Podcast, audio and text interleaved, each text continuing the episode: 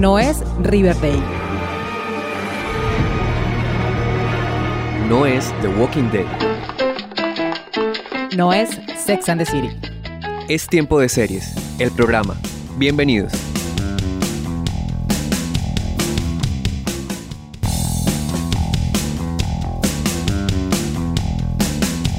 Seriefilas y seriefilos del mundo, maratoneras empedernidas, consumidores de series. Bienvenidos a un nuevo episodio de la novena temporada de Tiempo de Series, el programa. Yo soy Catalina Serrano y me da mucho gusto estar nuevamente con ustedes hablando de lo que más nos gusta, que son las series de televisión.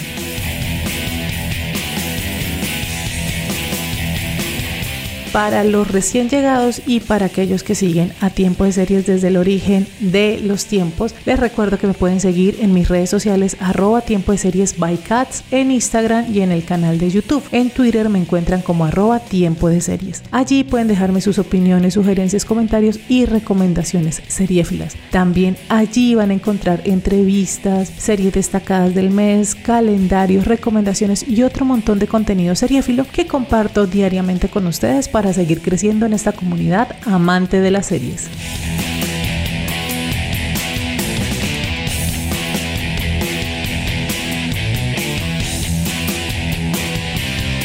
Una de las tendencias del 2022 en la televisión fueron las series basadas en jóvenes promesas que luego resultaron ser todo un engaño. Tal vez una de las mejores historias que se estrenó el año pasado y ha estado nominada en la reciente entrega de premios y que además le ha dado a Amanda Seyfried los galardones de mejor actriz en una miniserie es de la que vamos a hablar. Así que pónganse cómodos porque... ¡Hey! Tenemos que hablar. The world works in certain ways until a new great idea comes along and changes everything. What if you could test your blood in your own home? And what if it wasn't a whole vial, but just a drop? I'm going to drop out of Stanford. This machine is going to change the world. These kids don't overthink. They don't get bogged down about the way things have always been done. They want to change things now. Escuchamos de fondo el tráiler de The Drawput, serie creada por Elizabeth Merriweir para Hulu, que en Latinoamérica se puede ver por Star Plus. complex chemical engineering with a high school degree. This technology is 10 years away. Your idea is impossible, so you just keep trying. Do or do not. There is no try. That's Yoda. Okay.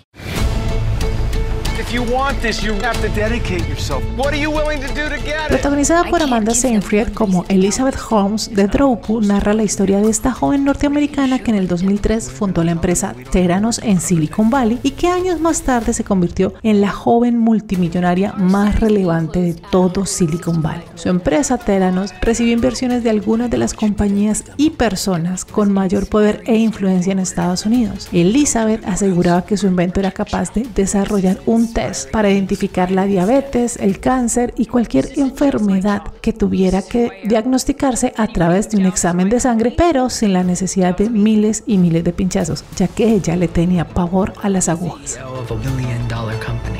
What are you afraid of? Her whole image is fake. We have to stop her. We haven't seen a single contract. She is lying to you. You're in over your head. You're going to lose everything. No, I'm, I'm fine. Everything's fine.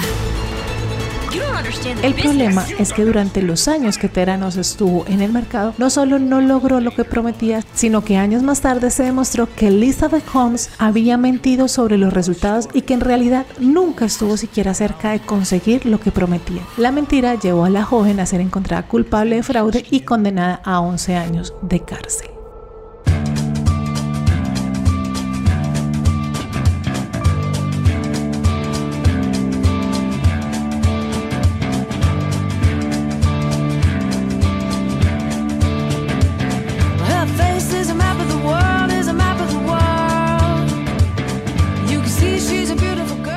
Para hablar de de Dropwood me acompaña hoy Sandra Bennett. Ella es una seriéfila empedernida, ella está en New York, vive en New York hace más de 25 años. Y si la quieren seguir, que sabe mucho de series también y habla mucho de series y lo que está viendo, la pueden seguir en sus redes sociales como arroba NYGirl y ahí encuentran conversación con ella sobre series. Sandra, bienvenida y muchas gracias por estar aquí. Gracias, Cata, de verdad que muy contenta de, de visitar tu podcast y muy emocionada también. Les cuento que este encuentro se dio como con muchas de las personas que me han acompañado en tiempo de series y es que las redes sociales son maravillosas cuando se utilizan para cosas como estas y como estos encuentros, porque con Sandra el encuentro fue a través de otra tuitera que también ha estado aquí, que es Jenny Jaramillo, que ella me dijo, oye, Sandra sabe mucho de series y porque además creo que estamos viendo al mismo tiempo los Emmy, cuando Amanda Seinfeld se gana el Emmy por esa personificación de Elizabeth Holmes en The Dropwood y tú comentaste, yo comenté y yo dije como, yo no he hecho un capítulo de esta serie porque no sé con quién hablarla y Jenny me dice como, te tengo la persona. Sí, yo la, yo la había acabado de terminar de ver hace unos días porque precisamente um, había hecho una lista de series que estaban nominadas y las quería ver todas antes de, de la ceremonia. Y esa fue, esa serie fue una que estaba en lista. Sí, estaba nominada y estuvo nominada en la categoría de Mejor Actriz con Amanda Seyfried, como lo mencionábamos, pues se ganó el Emmy por este personaje de Elizabeth Holmes. Pues esta es una serie que está basada en hechos reales, está basada sí. en la historia de la mujer que crea Theranos, que es una empresa como farmacéutica más o menos, esto es Silicon Valley, empresas unicornio y como estos nuevos emprendedores muy jóvenes y entre comillas niños genios, pero pues la realidad es otra totalmente. ¿Cómo te pareció sí, a ti la serie? La serie me, me, sorprendió, la verdad no esperaba tanto, pero sí, me gustó muchísimo, sobre todo la, la actuación, el personaje de, que hizo Amanda Seyfried de Elizabeth Holmes fue impresionante. Y la historia también, o sea, es una historia que de verdad parece que fuera, hubiera sido inventada.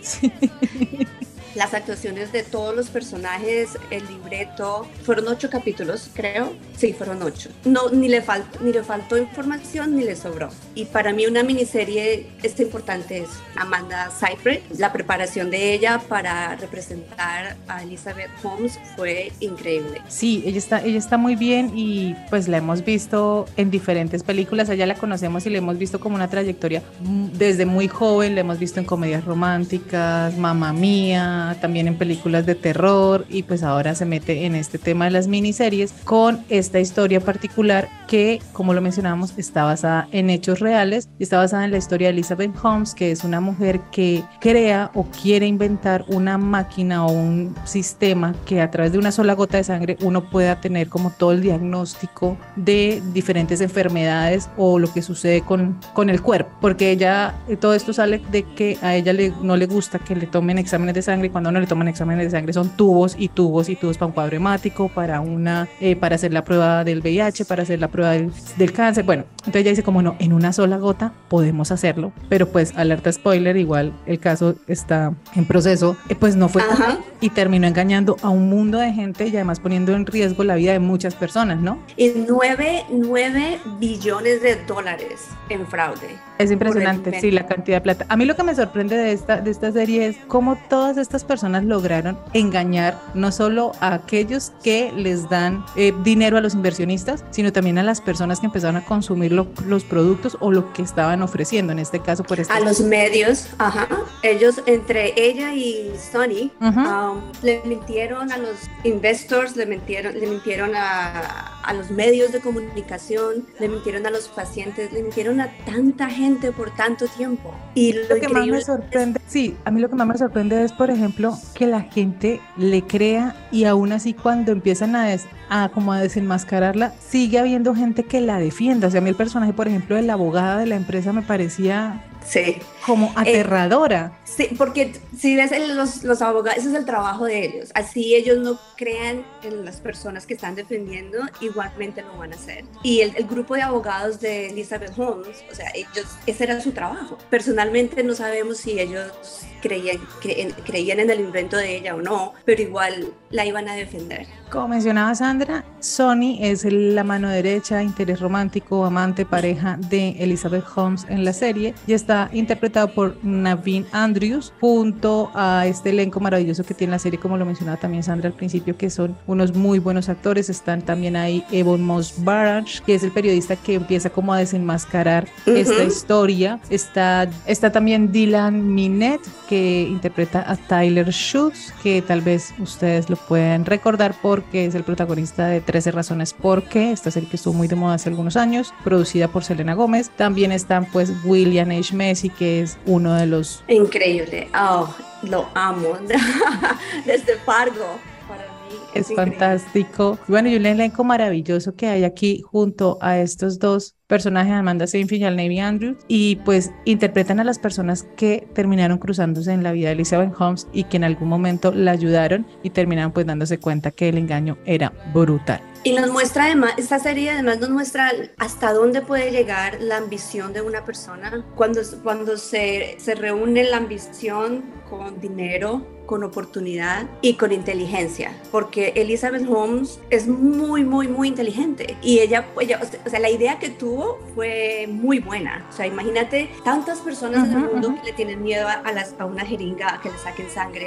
Eso sería fantástico, sería un uh -huh. invento muy bueno, pero al ver que no funciona, ella tiene oportunidad, tiene muchas oportunidades de parar y decir, ok, buena idea, pero no funcionó, voy a tratar otra cosa. Igual, con Sony, los dos tuvieron tantas oportunidades para, para abandonar el proyecto y nunca lo hicieron, por dinero, por avaricia, por, por fama, es increíble. Es una terquedad y además más que una terquedad es como estos mitómanos que terminan creyéndose sus propias mentiras, o sea, ella estaba convencida de que lo sí. que estaba haciendo estaba funcionando, aunque todos los ingenieros les decían que no estaba funcionando. Lo que ella estaba inventando era la máquina que pudiera hacer, este, pudiera hacer estas muestras y pudiera dar los resultados uh -huh. de, estas, de estas pruebas, pero pues la máquina nunca sirvió, siempre mostraba errores. La, idea la máquina funcionó una vez en uh -huh. la serie, funcionó una vez y de ahí nunca más. Entonces ella se pegó a ese, a ese test, a esa prueba de que sí funcionó una vez, entonces es solamente hacer lo que funcione otra vez, pero la máquina está bien y, y vamos a, en el futuro vamos a hacerlo, por ahora vamos a hacer lo que tenemos que hacer, sin importar nada, sin ética, sin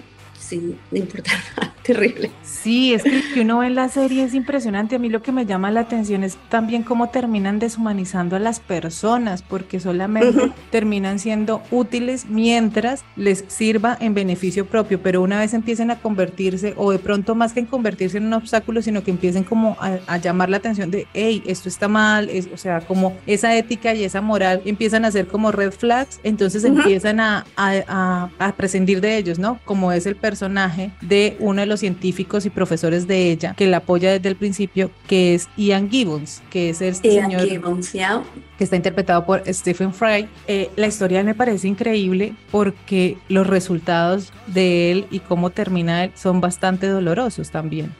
Y es, y es 100% basado en la vida real. Uh -huh, uh -huh, uh -huh. Esa parte. O sea, yo no sé exactamente si todos los personajes son basados en la vida real, pero los principales sí. Ian es uno de ellos. Sí, es que la serie muestra varias cosas y varios momentos que son muy interesantes de ver. Nos muestra el origen de dónde viene esta idea de Elizabeth Holmes de crear Teranos y en algún momento nos, la narración de la historia está dada a través de una persona, de una bióloga, de una microbióloga tal vez, que es ella, que entra a trabajar a Teranos, que es como wow, o sea, el, el, trabajo soñado, ¿no?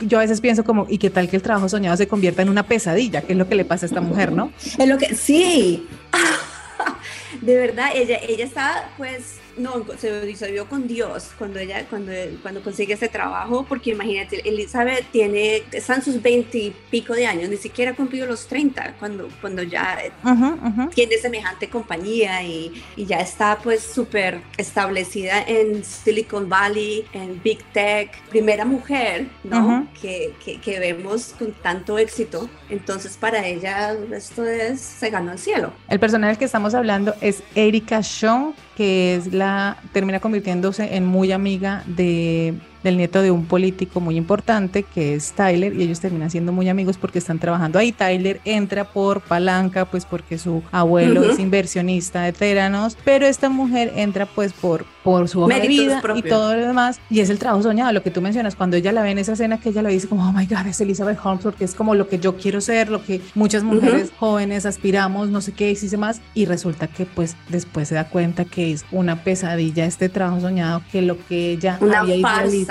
no es, es una farsa. Y además viene todo un tema de persecución, porque la serie tiene algo muy interesante y es que además de ser pues una, eh, una miniserie basada en hechos reales, yo no podría, yo no, no la puedo clasificar como una biopic, pero sí pues es la historia de este emprendimiento, pero es que también tiene mucho tema de suspenso y de... Sí. Y como policíaco, como serie policíaca, ¿no? Por eso decía antes que parece, es una historia que parece que hubiera sido inventada, parece ciencia ficción. Pero cuando vemos, cuando vemos que todo lo que pasa en realidad sucedió, pues es, es increíble. La persecución de los empleados, o sea, no, no quiero dar um, spoilers, pero o sea, tantas cosas que pasan que uno no cree. Sí, es que es impresionante, por ejemplo, eso que tú mencionas, lo de la persecución de los empleados, a mí me puso a pensar la serie con el tema del trabajo que uno muchas veces idealiza como los, los trabajos, ¿no? Como qué maravilla sería trabajar, por ejemplo, no sé, en estos emprendimientos de Silicon Valley. en Twitter. En Google, en Facebook, en, sí.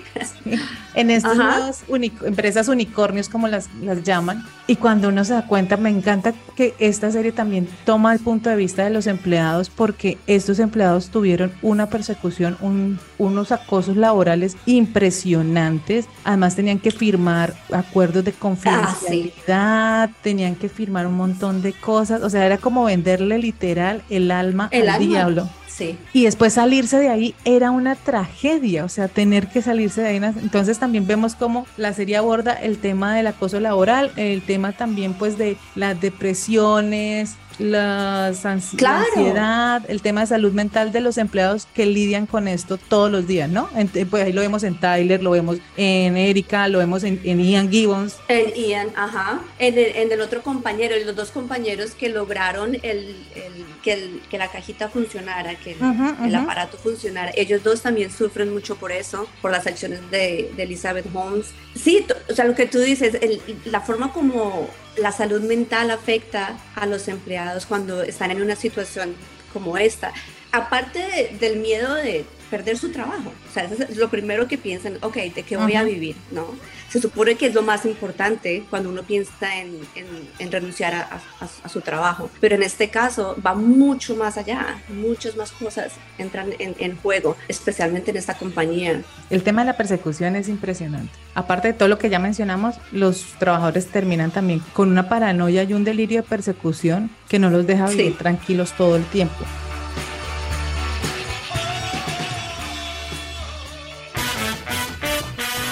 My style can't be duplicated or recycled. This chick is a sick individual.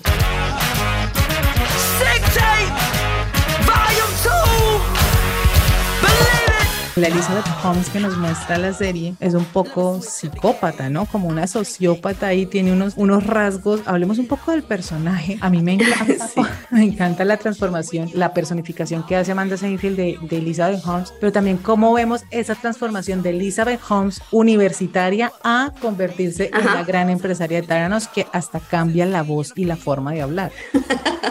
Esa era la, la razón principal por la cual quería ver, ver la serie yo quería ver a Amanda tratar de hacer la voz de, Elizabeth Holmes después de la universidad, porque ese tema ha sido de controversia porque mucha gente dice que eso no pasó, que la, la voz siempre ha sido la misma, pero muchas más personas que trabajaron con ella, que la conocen, dicen que, que sí, la voz, ella cambió la voz cuando, cuando empezó a trabajar en, en, este proyecto, poco a poco fue cambiando. Y dicen que cuando ella, cuando ella toma alcohol, cuando se emborracha, la voz, la voz se le devuelve.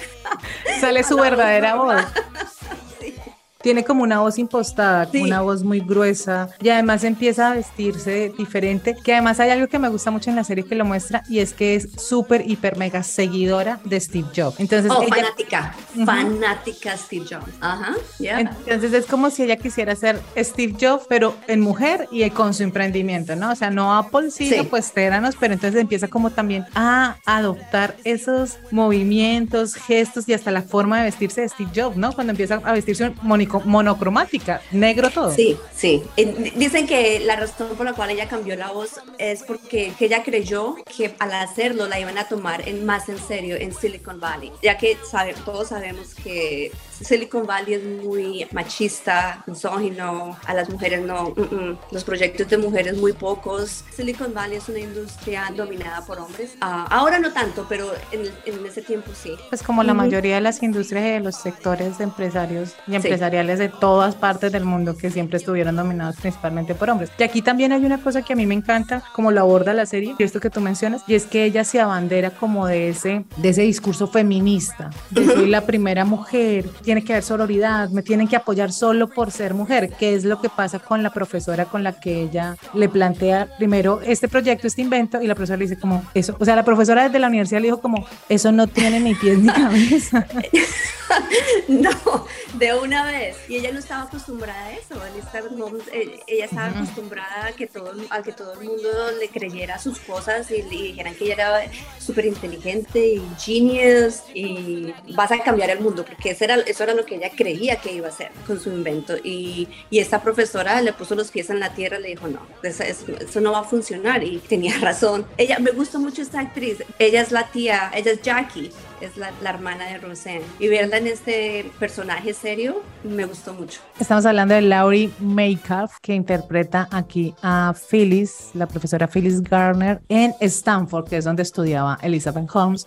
Eh, ella estudiaba, Otro personaje también basado en la vida real. Ella es Elizabeth existe. estudiaba como un premédico, tal vez, era como, Biochemist. como yeah. bioquímica, era lo que estudiaba. así. Ajá, sí. Y se le ocurre esta idea y vaya a hablar con su con esta profesora y además le dice como es que por el hecho de ser mujer es que ser mujer y la profesora le dice como o sea ese discurso Por ser mujer, exacto, ella le dice, por el solo hecho de ser mujer, es que tienes que trabajar el triple, tienes que hacer todo al pie de la letra, no, te- no, no puedes, no puedes ir por lo fácil, tienes que, que, tienes que demostrar más que los hombres.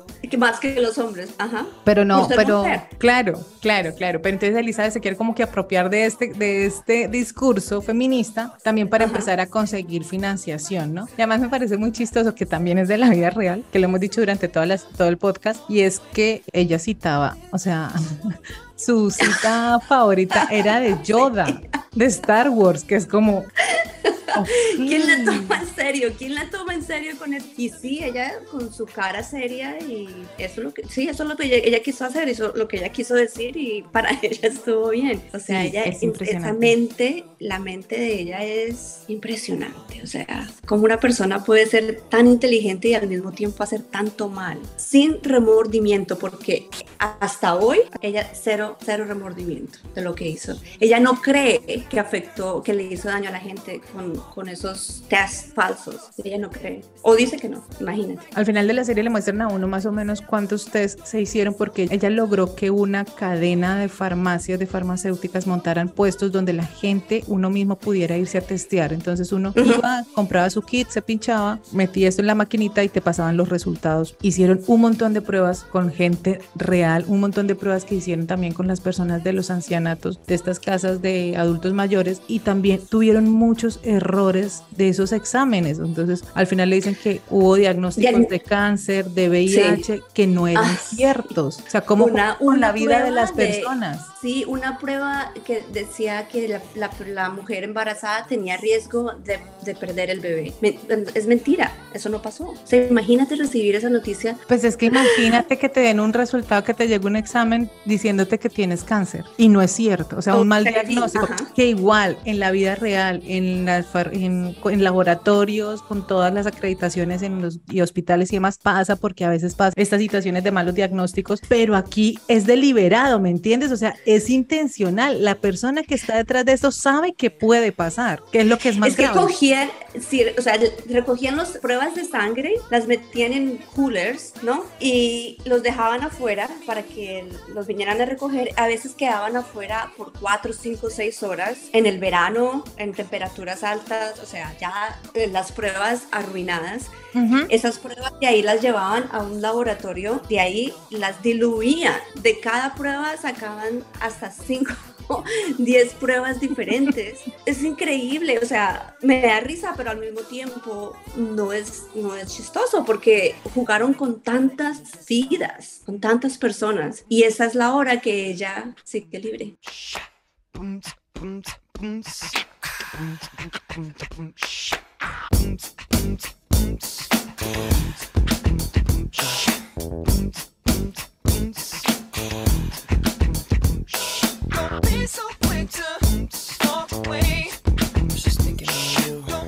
La serie la manejan como en dos tiempos, dos líneas temporales. Nos van mostrando Ujú, cómo sí. arranca ella, pero al mismo tiempo estamos viendo como estos interrogatorios de la justicia y ella pues como dando indagatoria de lo que pasa. Entonces tenemos esos dos momentos durante toda la serie que me parece muy chévere también.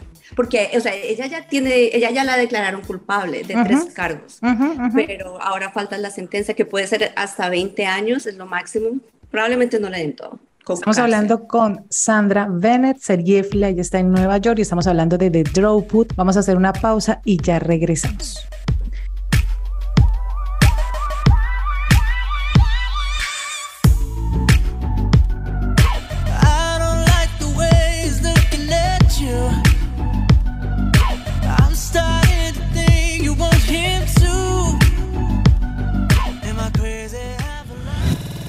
La comunidad de seriéfilos y seriéfilas más grande del mundo siguiendo las redes sociales de Tiempo de Series by Cats en Facebook, Twitter e Instagram. Y escúchanos también cuantas veces quieras en Spotify, Evox y Deezer y demás plataformas de audio.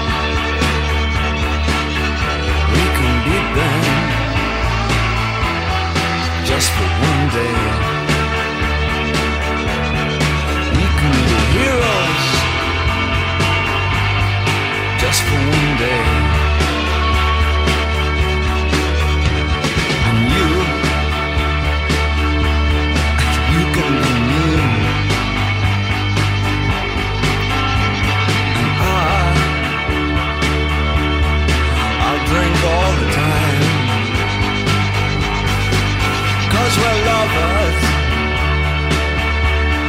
That is a fact. Yes, we're lovers.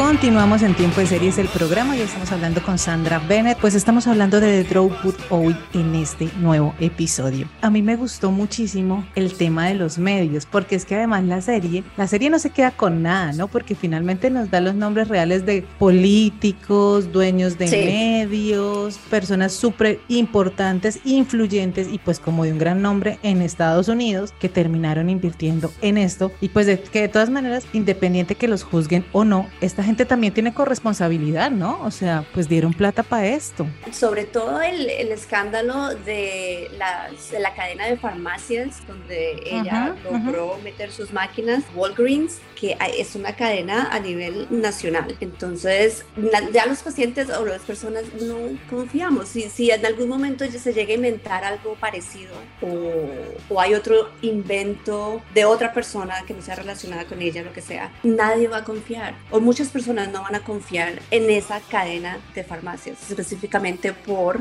lo que pasó. O sea, ellos se, se nota que ellos no hicieron su trabajo como debieron haberlo hecho, obviamente, también por ganar dinero. Por ganar dinero y por pegarse también como a la tendencia, porque además es también un momento donde pues como los jóvenes empiezan a tener, empiezan a salir estas empresas, estos emprendimientos, ¿no? Porque esto es época de Facebook, época de inicios de Steve Jobs con Ujú. Apple, que sale porque también lo vemos ahí cuando sale el primer iPhone, creo que es. Sí. El primer iPhone sale a la venta y Elizabeth es la que está ahí pendiente porque pues ella admira a este señor. Entonces también es toda esta época de boom en Silicon Valley con estos grandes emprendimientos, las nuevas tecnologías y con esta farmacéutica que tú mencionas, pues vemos que son unos señores muy grandes ya, baby boomers si queremos decirlo, algo así, y hay uno que está así como, no, es que tenemos que ser modernos, no sé qué. Entonces también hay un tema como, como de quererse pegar a la tendencia, ¿no? a, a ser los primeros, a no dejarse ganar de la competencia, que fue lo que Elizabeth Holmes hizo. Ella los puso eh, frente a frente a las dos compañías, a Ujú. Walgreens y a CVS, pero era mentira, CVS no estaba interesado en,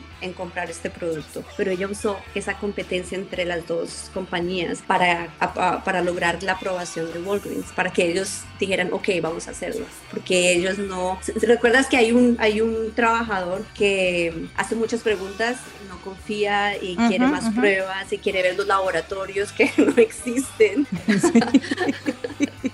los laboratorios Sí, de sí, mentiras cierto. de juguete y es la única persona que, que hace las preguntas que, que- que todos deberían haber hecho, pero al, al final no, no, no puede, no logra, no logra que, que la compañía haga lo que debe hacer. Caen en eso. También mucha pérdida, mucho dinero, perdieron mucho dinero. Um, Caen en el engaño, por lo que tú dices también, porque no solamente la plata que perdieron en esta inversión, sino la credibilidad en sus clientes, porque Sí. además es un- esta es una farmacéutica de años, ¿no?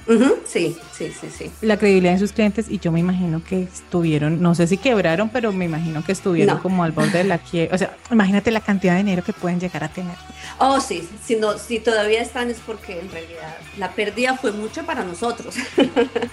para nosotros, entonces, oh, todos esos millones de Es dólares. mucha plata. Pero sí, para ellos no, porque ahí siguen. Cerca de mi casa hay dos, dos farmacias de esas. Y lo otro que también me parece interesante y es que tú lo mencionabas al, al inicio y es que Elizabeth Holmes o lo que nos muestran o esta Elizabeth Holmes que nos muestra la serie y tú lo mencionabas es una mujer sin remordimientos, sin arrepentimientos y como ella sabe lo que está haciendo y fuera de eso no le importa pasar por encima al que tenga que pasar ni amenazar a quien tenga que amenazar porque es que en algún momento de la serie ya empezamos a ver su comportamiento delincuencial, o sea, es una mafia, Sí. se comporta como, no sé, la Vito Corleone de, Ujú. de Silicon Valley como una mafiosa, como la reina de la mafia, porque cuando empieza a amenazar a sus, a sus empleados, ¿no? Por ejemplo, esta, esta imagen y esta escena, este capítulo de la fiesta de cumpleaños, cuando aterroriza al hijo, al nieto del político, que además es de frente como esa No le es- importa, ajá. Ella no le importa quién es, o sea, es el nieto de uno de los políticos más influyentes en Washington en ese momento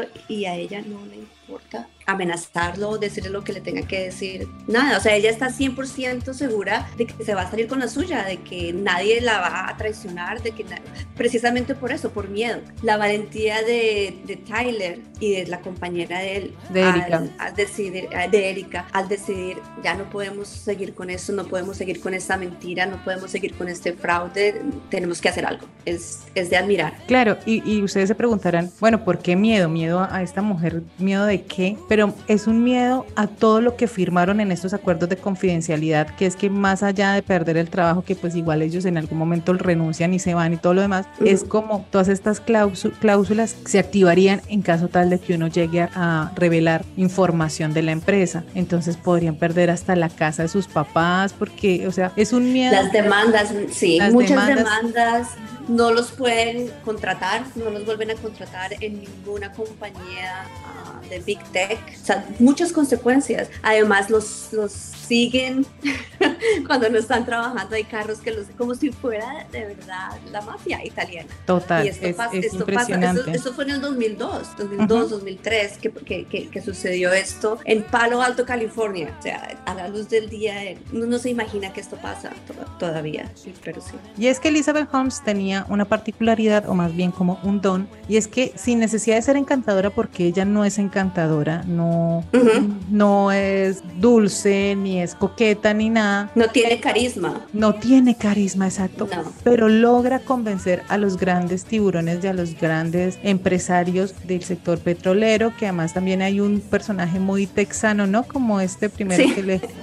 El cowboy, el cowboy, vaque- ajá, sí, como sí, cowboy, que le da un montón de dinero. Y llega un punto en que pareciera que no fuera a funcionar esto porque han perdido un montón de plata y esto no arranca, esto no arranca. Y le van a quitar, la van a quitar de ser CEO, como pasó con muchas empresas que las, los quitan de ser CEO y ponen otra persona que dirige. Y logra Sí. que no lo hagan infantilizándose y poniéndose a llorar y siendo vulnerable. O sea, es aprovechando la situación, o sea, ella, ella se aprovecha de todo, ella, ella, como se dice, lee el, ¿cómo se dice? Read the room. Sí, el espacio, el, el ambiente. Sí, ella, ella, ella sabe qué está pasando en cada momento y, y tiene, saca de su bolsa todas las herramientas que tiene que sacar en ese momento para conseguir lo que quiere y lo logra.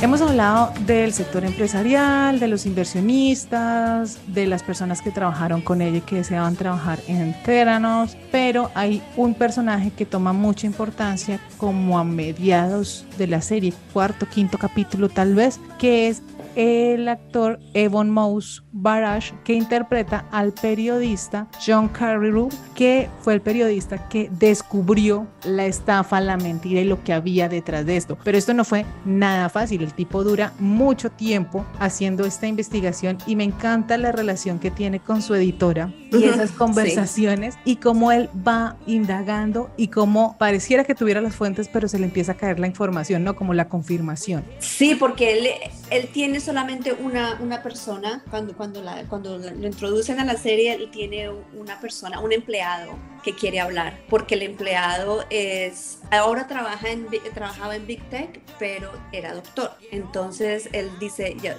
viendo lo que estoy viendo, siendo doctor, no, no, puedo, no puedo seguir callado. Entonces él, él habla con el periodista y cuando llega la hora de ponerlo on record para, para confirmar la información, por el miedo que, de lo que hablábamos ahora, el miedo que le tienen a, a Elizabeth, dice que no, o sea, se, se- cambia de opinión. Entonces el periodista vuelve al principio. Sí, porque además la, la, la editora es como, no va a sacar esto sin fuentes. O sea, No, usted sabe que está hablando con Shus, que es este nieto de, ¿usted sabe quién es Shus? O sea, fue el que, el- el- lo que nos muestra en la serie es que el político es este que intermedió entre Gorbachev y Estados Unidos para que se acabara la Guerra Fría. O sea, no es nada, casi nadie.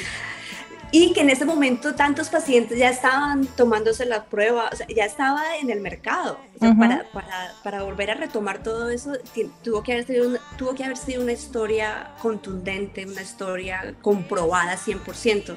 Y fue muy difícil para él lograrlo, muy difícil, porque nadie quería hablar. Nadie quería hablar. Este señor es ganador del premio Pulitzer dos veces y pues si ustedes lo buscan en Wikipedia encuentran que es conocido por haber expuesto las prácticas fraudulentas de esta empresa de Teranos que es la que estamos hablando en el periódico The Wall Street Journal, que además pasa algo que a mí me encanta, pues yo soy periodista, entonces todo lo que tiene que ver con periodismo, investigación, todo esto, los periodistas involucrados me gusta un montón Ajá. en estas sales de redacción y es que a ellos los citan con su editora, primero a Teranos para mostrarles la empresa que finalmente no les muestran mayor cosa. Y ahí tienen No una- muestran nada. y ahí tienen una discusión con los abogados de ellos, de Teranos, revisando las preguntas, ¿no? Porque además es como, Ujú. esta pregunta no la va a responder, esta pregunta tampoco, es como, ok, No responden nada. No responden que todo es nada. mentira. no responden nada y después les mandan a los abogados al periódico, pero antes de eso, el dueño de Wall Street Journal compra acciones de Teranos y es como, ¿y ¿Tú sabes quién es el dueño del Wall Street Journal? quién es el dueño de Wall Street? Sí sé quién es. Es, es el dueño de Fox News. Ah, es Mu- Murdoch y Es él, Murdoch. el personaje de los Roy, de la familia Roy de Succession, es basada en ellos. Y así es como, y así es no como lo sabía. todas las, y así es como todas las Todas series las terminan series vinculándose. Sí, es este señor Murdoch, que es el dueño de Fox News, es el dueño de Wall Street Journal, y este señor invirtió en Theranos y fuera de eso le dio una página completa para Sí. que ella escribiera una columna, Elizabeth Holmes, y este periodista John es como, what Se lo digo, es que parece ciencia ficción. Y es fantástico cómo finalmente puede y logra escribir el artículo y, exponerlos y demás, porque además los abogados terminan eh, confesando qué fue lo que pasó. ¿Cuál era el tema y cuál era el fraude? Pues lo hemos mencionado durante todo eh, el podcast. El tema es que las máquinas no servían y fuera de eso no es que las máquinas no sirvieran, sino que habían robado también tecnología de otras máquinas que sí pueden hacer esos exámenes y les tapaban la marca y ponían la marca encima de ellos. O sea, esto es una historia de terror. Y aparte de eso, las pruebas no eran viables. Eran pruebas, era sangre que ya no servía, era sangre que... No tenía un buen manejo de una tampoco de... O sea, todo, fue una cadena de malpráctica interminable. Ujú, ujú. de principio a fin. Yo creo que a ella le creyeron tantas personas y tantas personas eh, se arriesgaron a, a darle dinero porque la idea, la idea es muy buena.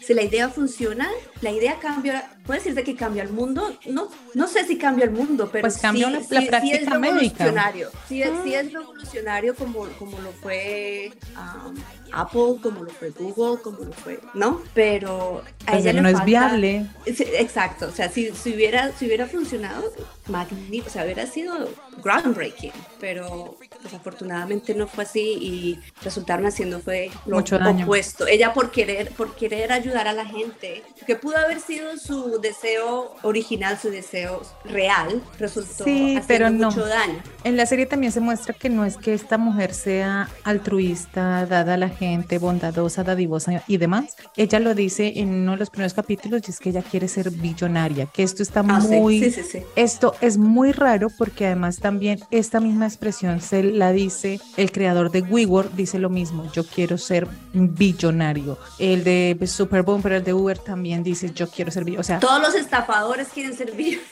Claro, la, la meta, la ambición es ser billonaria para ella, es ser la primera mujer en Silicon Valley, emprendedora, dueña de empresa, todo lo demás. O sea, la Steve Jobs, pero en, en femenino. Y hay algo también que me gusta y es que la serie nos muestra al principio de dónde nace la idea, cómo la desarrolla, cómo se vuelve esta superstar, ¿no? Esta Ujú. rockstar de la tecnología, conferencias, no sé qué, bla, todo lo demás. Con Bill Clinton, Bill Clinton la entrevistó, Biden, Biden dijo que, o sea, qué mujer tan espectacular, tan inteligente, no, ella que ella sí iba a cambiar el mundo, o sea, Engañó a todo engañó el a mundo. todo el mundo. Y después, en la segunda parte de la serie, empezamos a ver cómo esta caída del castillo de Ujú. naipes y cómo tal vez acciones aisladas que finalmente terminan encontrándose llevan a que se abra un proceso de investigación y pues Teranos se ha cancelado, quiebre y todo lo demás. Porque también aparte del periodista tenemos a la profesora Ujú. de, de ella de Stanford que le dice como esto no va a funcionar a un vecino de ella, que además es una persona también, es un poco boletosca este, este señor, porque el tipo, Sí. el tipo se hace millonario comprando patentes que luego vende, que ni siquiera él se ha inventado, sino que él compra Ajá. patentes, que además también ahí tenemos como una, una mirada a todo el tema académico y de las patentes en Estados Unidos, ¿no? Y como gente que compra la patente, después como, ah, tú quieres, es tu invento, pero pues yo lo patenté, pues cómpramelo y te lo vendo en mucho, en mucho dinero, que es lo que pasa Sí. con ella y lo que pasa con Ia Gibbons también, pues la esposa de Ia Gibbons empieza a, a investigar y a querer saber qué es lo que está pasando ahí. Muchas personas, al- lo que tú dices, en hechos aislados, personas que no Ujú. tenían un- que ver nada, no tenían nada que ver una con la otra, terminaron llevando el mismo, teniendo Ujú, el mismo fin de, de acabar con ella, o sea, de, de- de llevar esto a la luz, este fraude a la luz. Y aunque todos hicieron lo que pudieron, realmente lo que hizo Dylan, lo que hicieron Dylan y Erika. Erika, fue lo que realmente hizo explotar todo. Con el periodista, la- el, el artículo del periodista fue lo que re- ya trajo todo. Le tumbó todo el castillo a ella. Sí, le tumba toda la mentira, la expone, sale todo este tema a la luz, sale pues todo el fraude que hay detrás de, de Teranos y me encanta el capítulo final cuando está Teranos como abandonada, los papeles regados, ella está como recogiendo algunas cosas y la abogada de la que hablábamos al inicio, que es un personaje que a mí me provocaba pegarle todo el La tiempo. odio, la odio. Es un personaje La odio tanto que odio detestable. a la actriz, no la quiero ver. Nada. es un personaje muy detestable por lo que yo digo, o sea, es porque, porque es que tú sabes que esto es mentira y fuera de eso estás amedrentando y amenazando a la gente con que la vas a, a demandar y la vas todo a... lo que tienen y todo lo que tienen sus familias y los van a, Y sabes los- que los va estás- a dejar en la calle. Y sabes que estás defendiendo al diablo y es como, Sí. What? Y me encanta el final porque al final Elizabeth Holmes es como si tuviera, yo no sé si ella tiene un tipo o un grado de autismo o Ya. algún tema mental. Pareciera, ¿cierto? Sí, como Sí, si tuviera, pareciera como que si tuviera en el espectro. Como en el espectro y como si fuera algo cognitivo, como raro, porque es como si no se diera cuenta de la realidad. Y ella se lo dice a Suni cuando, cuando en- creo que es después de la fiesta de Navidad, creo. Ella le dice que ella, que ella lo ama, pero que ella no siente como sienten los demás, Ah. que ella, ella no siente lo mismo que sentimos el resto de los humanos. También al final, cuando, cuando ella hace la entrevista a, una, a un medio de comunicación, la abogada le dice, tiene que mostrarse, Sí, es fantástica. Como, ¿cierto? como empática con las víctimas, algo así, ¿no? Eso es, sí. Tiene, ti- tiene, tiene que mostrarse empática con las, con las víctimas, mostrar que, que, en real- que en realidad cometió un error, que lo siente mucho. Que, y ella dice, ok, y cuando se sienta, ella solamente dice, it's devastating, it's devastating, it's devastating. O sea, y nadie le cree porque ni en la cara se le nota que lo siente, que o siente empatía, ni en lo que está diciendo. Ella repite esa palabra una y otra vez, haciéndole creer al mundo que en realidad ella no, no siente nada, no le importa. Y que No. eh, no ha hecho nada malo. Eso es lo que ella en realidad cree. Ella también se cree como una víctima, o sea, como si ella también lo hubieran engañado, pero no sé. Y con la abogada me gusta este final porque la abogada le está diciendo como, pero es que perdimos todo, o sea, yo voy a perder mi credencial de abogada, mi tarjeta profesional, mi, no voy a poder volver a ejercer, no sé qué, y, es como, y ella está como, estoy feliz, tengo perro nuevo, tengo un noviecito lindo, o sea, no está, Sí. no sé qué, y la abogada es como, pero qué, y ahí yo digo como, amiga, ¿qué esperabas? O sea, amiga abogada. ¿qué- qué hasta ella, hasta ella, se, hasta ella se dio cuenta del daño que, que Elizabeth pasó.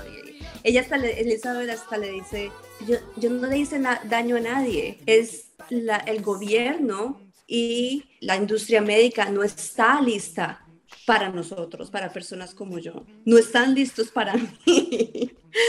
Lo que fallé, ella dice fallé, pero fallé por, por, por otras personas, no por mí, porque el mundo no está listo para mí. O sea, ella no, no entiende. No, entiende. Y el final es fantástico cuando está esperando como el Uber, cuando como que por fin explota, o sea, como ese Sí.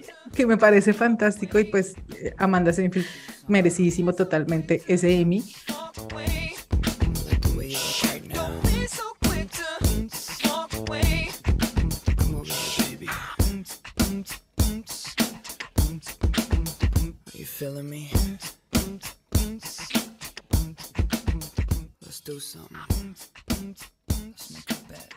Otra cosa que me parece interesante y la que no hemos hablado es que independiente de que fuera tan inteligente, genio, entre comillas y todo lo demás y bla, esta era una mujer que también pues tenía unos temas de violencia doméstica bastante fuertes con este, con este hombre, con este Sony, que además yo siento que el man es un So poco... cringe, right? Como, ay, no, no, no, no. Y, y ese actor me fascina porque él es Said en Lost. Los, ujú. Ay, sí, cuando yo lo vi, yo qué emoción, pero ese personaje. No, no, no. Porque además uno lo ve súper oportunista. O sea, es un vividor. No, y él es 20 años mayor que ella, o sea, ella tenía 18 años Sí. y creo que él tenía 37 cuando se conocieron y no sé, ese romance todo Sí, el romance como no es tan chévere. postizo, como todo fake y no sé. No sé, no, no. Se aprovechó y la quería controlar también y qué comer, cómo comer, qué vestirse y todo, solo jugos verdes, solo le daba jugos verdes. Es horrible, además la relación es horrible, es como sí, lo que tú dices, so Krish, es como terrorífico todo y como esa, que esa relación tan tóxica que tenían ellos dos también, Sí. que al final no se da cuenta, ¿no? Que también es como sálvese quien pueda cuando explota, cuando les explota todo en la cara. Ah, sí. Ahí, ahí, ahí fue cuando ya terminaron, se acabó todo porque, o sea, ambos iban para abajo. Tenían que salvarse lo que nos han mostrado durante toda la serie, pues yo no sé en la vida real, pero también son personas que no les importa, independientemente por encima de quién tengan que pasar para salvarse y para lograr lo que quieren. Entonces también al final cuando les explota todo en la cara es como, pues si te tengo que acusar, te acuso. Así se lo dijo ella de frente, ¿no? Sí. Y él le dice, pero fuiste tú la que ella, no, no, no, no, no. yo No, fui". yo soy 25 años ¿Y a menor quién que le van a tú. creer? ¿Y a quién le van a sí. Hay, una, hay un tema de poder aquí, una relación de poder. Sí, o sea, es, no, todo. Al agua lo echó también. es todo, toda la historia es una historia de terror. A mí me encantó la serie por, por querer saber ese, esas dinámicas de Silicon Valley, esas dinámicas de los emprendimientos y como que a mí lo que me cuestiona y con esto arrancamos el podcast, que siempre me cuestiona es cómo logran que les den plata. O sea, lo que tú mencionabas con el, con el empleado de, de la, de la empresa farmacéutica que, que adquiere estas máquinas, que él sí hacía las preguntas que los demás no hacían y aún así no se les respondieron ni nada y el de la farmacéutica dice como, ay, está bien, sí, comprémosles. O sea, no, Eh, no. Y, y- y ella ponía los sellos de, de otras compañías farmacéuticas como Pfizer um, en, las, en los documentos de ella para hacerles creer a los, Ujú. hacerle creer a los investors que todo era legal. sumarla a la lista de cosas ilegales que ella Claro, hizo. y que además la FADA nunca le dio el aval farmacéutico, ¿no? El aval médico, la, F- la FDA. No, no, pero esa es otra compañía que corrupta, o sea, 100%. No. ¿Tú has visto, has visto Dubstep? Sí, como los Dopsic también sí, sí, sí están por este lado de los, de los estafadores, este también es un caso basado en hechos reales de la crisis de los opioides en Estados Unidos, la adicción a los opioides y que pues está liderada por una farmacéutica que tiene permiso de la FDA para vender estos medicamentos que terminan haciendo adictas a las personas y generando todo un- una problemática social de violencia, adicción en un estado de Estados Unidos, la- en el que narra la serie, ¿no? Sí, y hablando del FDA, empleados de Purdue en Ujú.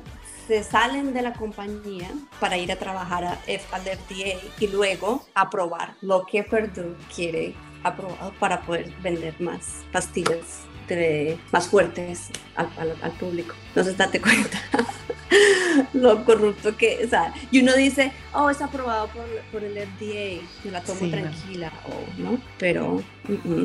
Y era algo que Eso. tú decías desde el principio, ¿no? Que estas son historias que parecieran, o sea, que si no las cuentan, nosotros decimos, esto es un cuento, o sea, esto no es, es que es cuando, hay, ahí en este tipo de historias es cuando de verdad la realidad supera la ficción. Sí, eso pienso yo. Lo mismo en, en la serie, ¿has visto Inventing Anna? Sí, Esa Sí, mujer también. a cuántas personas, a cuántas personas engañó y nadie, nadie se cuestionaba nada, nadie hacía preguntas, nadie investigaba, le creían, le- son, no sé, hay personas así, todo el mundo les, cree- les cree. sí, con un, ¿Por con un sentido de persuasión y una oratoria y un charming que envuelven y te hacen decir como, sí, listo, te compro, te invierto, vamos para adelante y después donde no hay nada, donde no hay No nada, solo humo, solo humo. son los fantásticos vendedores de humo, fantásticos vendedores de humo.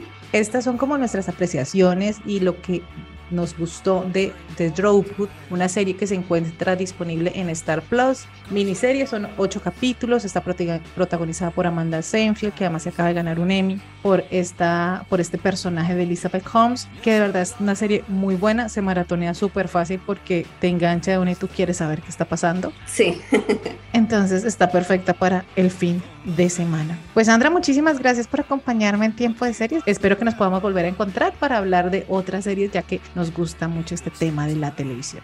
muchas gracias Cata por invitarme, ha sido un placer y que no sea la última vez. We can be heroes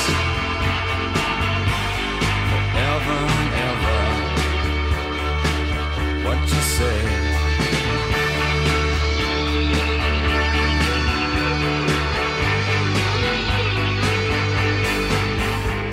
De esta manera llegamos al final de este episodio. La temporada completa de The Drawput se puede ver en Latinoamérica a través de la plataforma de Star Plus. Recuerden que pueden escuchar este y todos los episodios de Tiempo de Series en su aplicación de audio favorita. Gracias por conectarse con nosotras, gracias por estar aquí.